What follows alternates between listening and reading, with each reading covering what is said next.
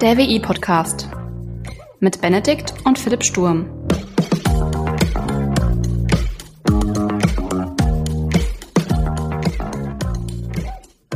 Hallo und herzlich willkommen zur 28. Folge des WI-Briefings. Ich muss zugeben, ChatGPT hat es mir etwas angetan und das Thema künstliche Intelligenz schmackhaft gemacht. Daher soll es im heutigen WI-Briefing um künstliche Intelligenz gehen. Also zunächst einmal die Frage, was ist künstliche Intelligenz überhaupt? Also als künstliche Intelligenz oder abgekürzt KI und wenn man das Ganze ins Englische übersetzt AI, bezeichnet man Maschinen, die die Denkweise von uns Menschen simulieren sollen. Wie beim letzten WI-Briefing schon bei OpenAIs ChatGPT erwähnt, sind diese Maschinen auch lernfähig. Dabei werden sie mit sehr großen Datenmengen gefüttert und können dann mit Hilfe bestimmter Algorithmen aus diesen Daten lernen. ChatGPT hat als Beispiel sehr viele Texte vorgesetzt bekommen und daraus quasi erstmal Sprache an sich gelernt und ist dann auch noch von menschlichen KI-Trainern dazu trainiert worden, Fragen zu beantworten und ja, das im besten Fall dann halt auch richtig. Man kann KIs in unterschiedliche Arten aufteilen, von denen euch einige schon mal über den Weg gelaufen sind. Die einfachste Art von KI-Systemen sind sogenannte reaktive Maschinen. Diese können nur ihre Umgebung wahrnehmen und dann in Echtzeit darauf reagieren. Ein sehr berühmtes Beispiel und auch das erste Beispiel, was ich so in Bezug auf AI kennengelernt habe, ist der Supercomputer Deep Blue aus dem Hause IBM. Deep Blue ist 1997 mit Schachspielen berühmt geworden, weil er eine Schachlegende besiegt hat. Ja, wie geil ist das denn? Eine weitere Art sind KI-Systeme mit begrenztem Gedächtnis. Diese können auf vergangene Ereignisse zurückgreifen, um ihre Entscheidung zu treffen. Ihr Gedächtnis ist allerdings begrenzt, sowohl zeitlich als auch grundsätzlich. Ein Beispiel dafür sind selbstfahrende Autos, die äh, mit Hilfe von Sensoren die aktuelle Umgebung wahrnehmen und analysieren und darüber dann Vorhersagen treffen, wie sie sich erfahren können. ChatGPT würde sich beispielsweise selbst auch in diese Kategorie reinzählen. Ein weiteres sehr spannendes Konzept ist äh, die Theory of Mind. Hierbei handelt es sich um äh, fortgeschrittene KI-Systeme, die in der Lage sind, die Gedanken und Gefühle anderer Wesen, einschließlich Menschen, zu verstehen und zu simulieren. Diese Art von KI gibt es derzeit noch nicht, aber es wird fleißig daran geforscht. Ein KI-System, das ebenfalls bisher nur in Theorie und Science Fiction existiert, ist die sogenannte selbstbewusste KI. Der Name beschreibt es eigentlich schon sehr gut. Diese Art von KI hätte ein Gefühl für eigenes Bewusstsein und wäre in der Lage, sich selbst zu betrachten und sich ihrer selbst bewusst zu sein.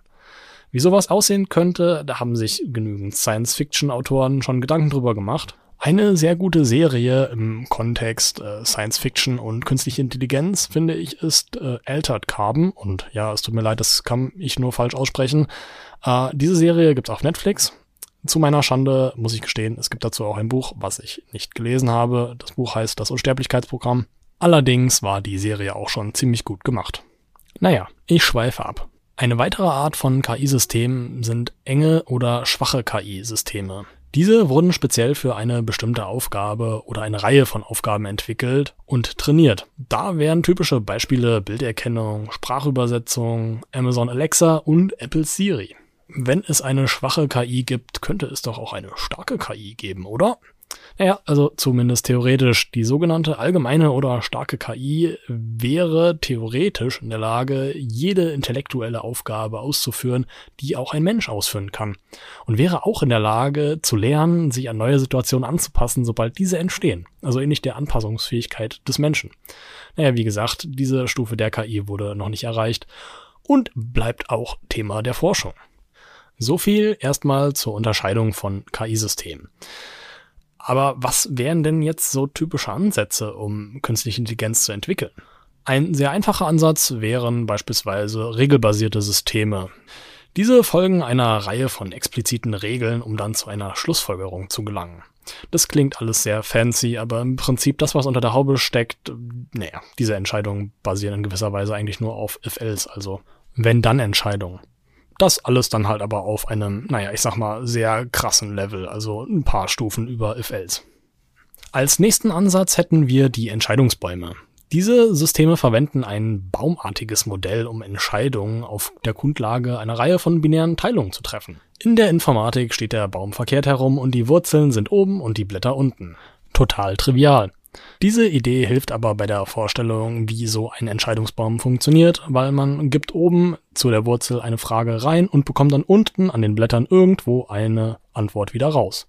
Und dazwischen ist die Frage irgendwie verarbeitet worden, mithilfe von Entscheidungen an den jeweiligen Teilungen bzw. an den Abzweigungen. Einen Ansatz, den ich schon im letzten WE-Briefing angesprochen habe, ist der der neuronalen Netze. Diese Systeme wurden von der Struktur des menschlichen Gehirns in gewisser Weise inspiriert und sollen dieses irgendwie nachahmen. Sie bestehen aus einer Reihe miteinander verbundener, naja, sogenannten Neuronen, die lernen können, Muster in Daten zu erkennen. Of course, diese Neuronen sind irgendwie dargestellt durch Computer. Aber das Prinzip trotzdem ziemlich geil. Beim sogenannten tiefen Lernen oder Deep Learning verwendet man das Prinzip hinter neuronalen Netzen. Es handelt sich nämlich beim Deep Learning um eine Form des maschinellen Lernens, bei der ein neuronales Netz auf einem großen Datensatz trainiert wird, sodass es dann selbstständig lernen und intelligente Entscheidungen treffen kann. Zum Schluss haben wir noch den Charles Darwin unter den künstlichen Intelligenzen, nämlich evolutionäre Algorithmen. Diese Systeme nutzen evolutionäre Prinzipien wie die natürliche Selektion, um Lösungen für Probleme zu entwickeln. Das klingt ja alles schon mal ziemlich geil und nach einer ganzen Menge Möglichkeiten. Aber jetzt stellt sich mir die Frage, ja, was sind denn jetzt mögliche Einsatzbereiche für künstliche Intelligenz? Philipp und ich haben schon mal so ein bisschen angesprochen, inwiefern ChatGPT sich so in den Arbeitsalltag auch eingliedern kann oder vielleicht auch sogar Allgemeinalltag. Und ein Stichwort, was man dann da erwähnen muss, ist die Automatisierung von sich wiederholenden Aufgaben. Da kann künstliche Intelligenz einfach sehr gut unterstützen. Ein weiterer möglicher Einsatzbereich und in gewisser Weise auch so ein bisschen das Skillset von ChatGPT ist die Analyse großer Datenmengen zur Aufdeckung von Mustern. Allgemein Daten und künstliche Intelligenz, die vertragen sich einfach sehr gut, weil künstliche Intelligenz kann auf Grundlage von Daten und Algorithmen auch Entscheidungen treffen. Diese Entscheidungen können sich auch dahingehend äußern, dass beispielsweise personalisierte Empfehlungen herausgegeben werden. Bist du beispielsweise auf einer Shopping-Website unterwegs und wunderst dich, warum du immer so richtig geile Empfehlungen bekommst, ja, dann könnte da vielleicht irgendwie eine KI dahinter stecken. Who knows?